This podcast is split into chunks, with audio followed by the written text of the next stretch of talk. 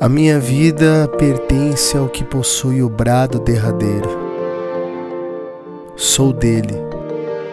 o filho de Maria,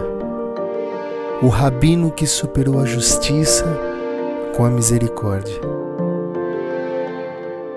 o amigo dos pecadores, o rei dos proscritos, o senhor das gentilezas